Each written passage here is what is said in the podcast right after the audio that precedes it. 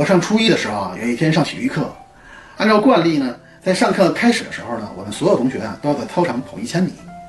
在做完呃热身准备活动之后呢，只见我们班的女生崔小美就缓步的走到了体育老师旁边，就说：“老师，今天我不方便。”老师说：“好的，你去场边休息吧。”接着，我们班的班花卢婷婷也走到老师的旁边说了一句：“老师，今天我不方便。”老师又说：“好的，你也去场边休息吧。”听到他们俩说了一句“我不方便”，就可以成功逃避一千米跑，我也决定如法炮制。